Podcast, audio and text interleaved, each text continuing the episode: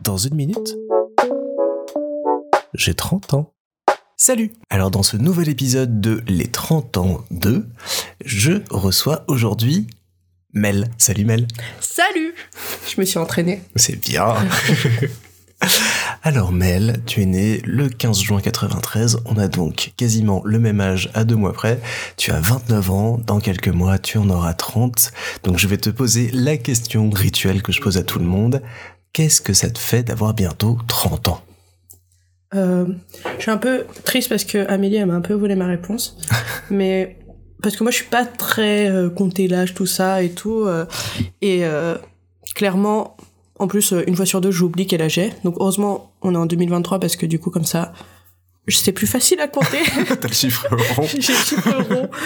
Mais pour moi, pff, franchement, l'âge, en tout cas pour l'instant, c'est franchement pas un truc qui me fait flipper ou quoi, que genre... je, je regarde pas les années passées, je vois plus les, les moments, euh, voilà, euh, même où j'en suis dans ma vie. Et pour moi, tu vois, il n'y a pas de euh, ah t'es un adulte maintenant. je pensais que c'était vachement ça, Mhm. genre ah à partir d'un moment tu es adulte.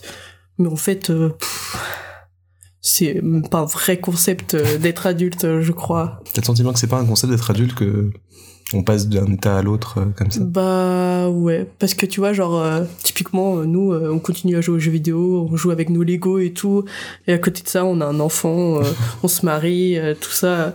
Du coup, tu vois, il y a un peu ce truc de putain, j'en suis au même point que mes. On a le droit de dire des gros mots. Bien Ouais. sûr, on est au même point. Tu vois, j'en suis à un point où, tu vois, mes parents, ils ont été à un moment, mais j'ai pas l'impression de vivre la vie de mes parents. Et pour moi, c'est mes parents qui sont adultes, tu vois, limite. Donc, euh, ouais, je sais pas. Donc l'adulte, c'est les autres. L'adulte, c'est les autres.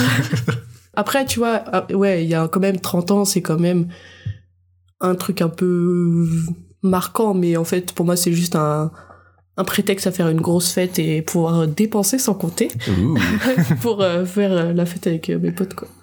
trop bien.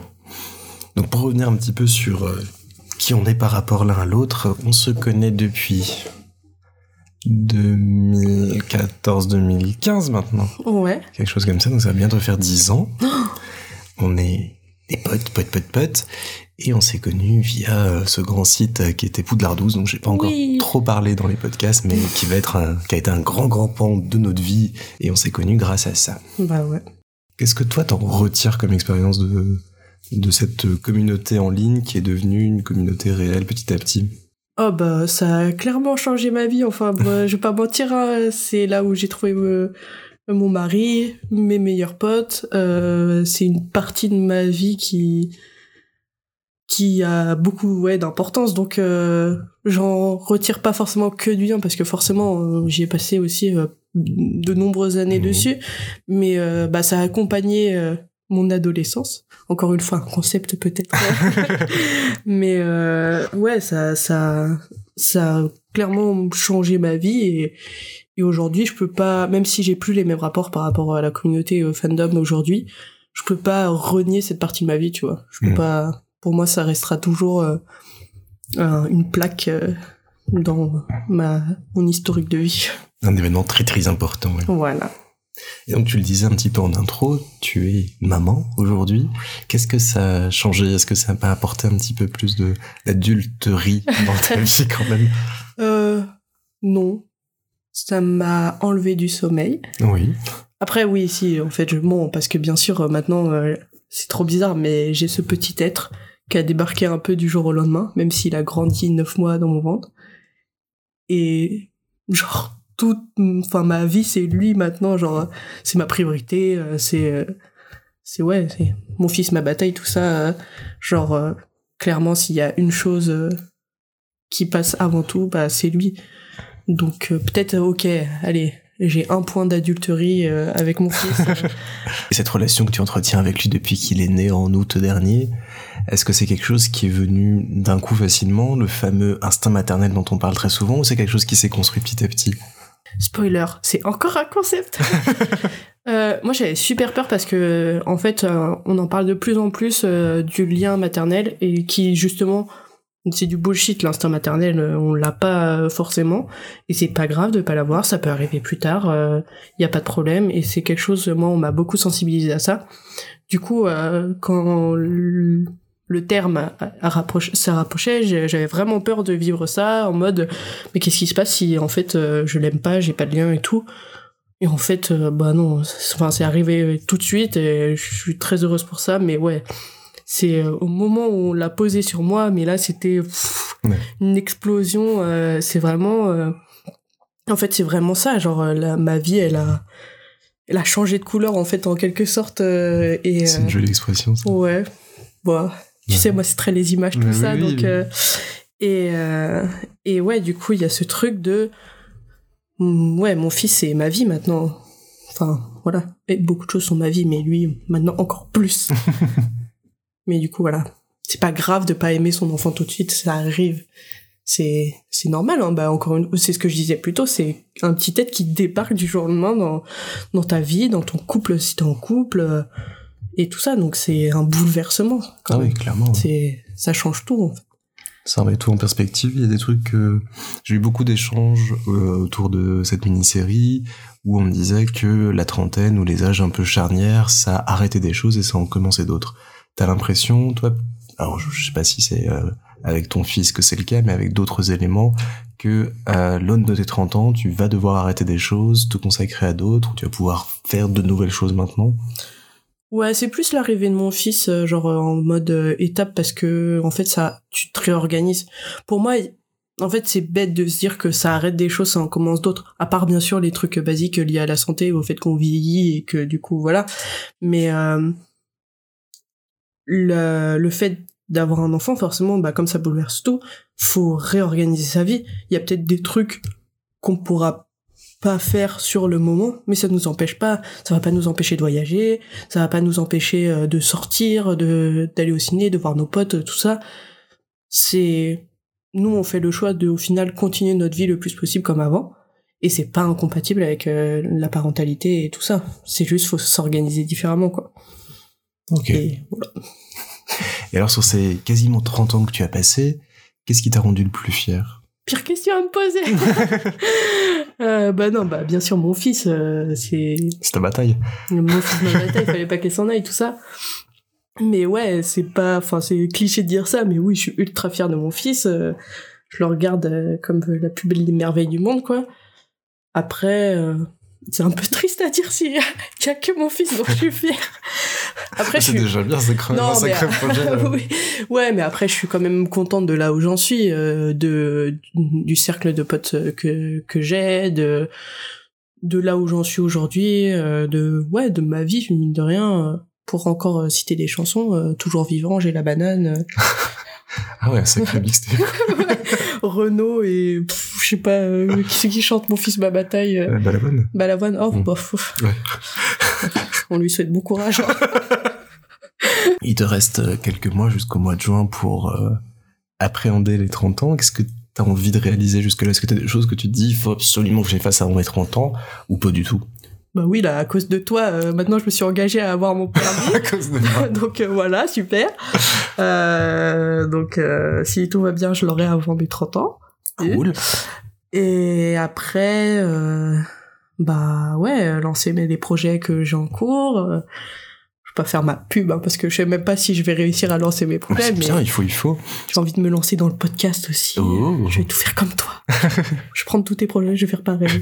Euh, on se ressemble beaucoup parce qu'on a, on a un parcours artistique euh, qu'on on essaye de mettre en place, c'est des choses, euh, plein de projets dans la tête qu'on essaye de concrétiser.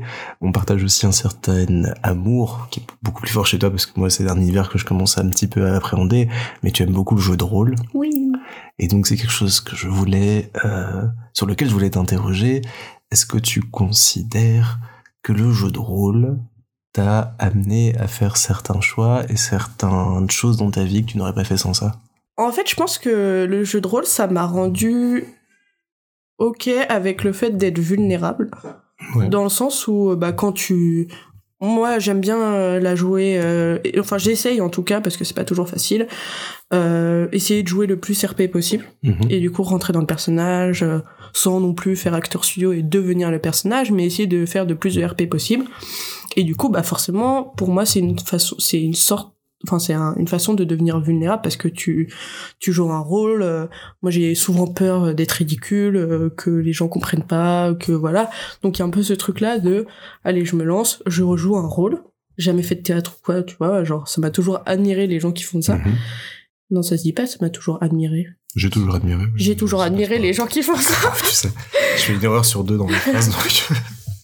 Euh, j'ai toujours admiré les gens qui font ça et du coup euh, là le fait de moi me lancer bon après enfin non c'est ça le pire c'est même dans le cercle assez privé parce que je joue pas en en asso ou avec des inconnus je joue avec euh, Mhm. des potes et tout donc ouais il y a ce côté de euh, je suis vulnérable et en plus devant mes potes mais bah mine de rien ça m'a permis du coup de de mieux les connaître aussi de de montrer une partie de moi que je montre pas à grand monde et du coup ça m'a ouais ça m'a rendu de plus en plus ok avec ça et aujourd'hui j'ai de moins en moins de mal à m'ouvrir à eux à me montrer euh, un peu plus bah, vulnérable montrer mes Mhm. faiblesses tout ça donc euh, fais du jeu de rôle C'est bien un jeu de rôle. ouais Et être vulnérable pour toi, c'est important, c'est une force? euh, je sais pas Ça dépend. Ça dépend. Non, bah oui. Euh, parce que c'est important d'être vulnérable avec ses proches, avec les gens qu'on aime. Parce que sinon, euh, en fait, euh, comment, enfin, tu, comme tu montres ta vraie personne, enfin, c'est ce que j'entends par vulnéra- vulnérabilité. Donc, C'est important de l'être avec tes proches, parce que comme ça, au moins, tu montres ta vraie personne.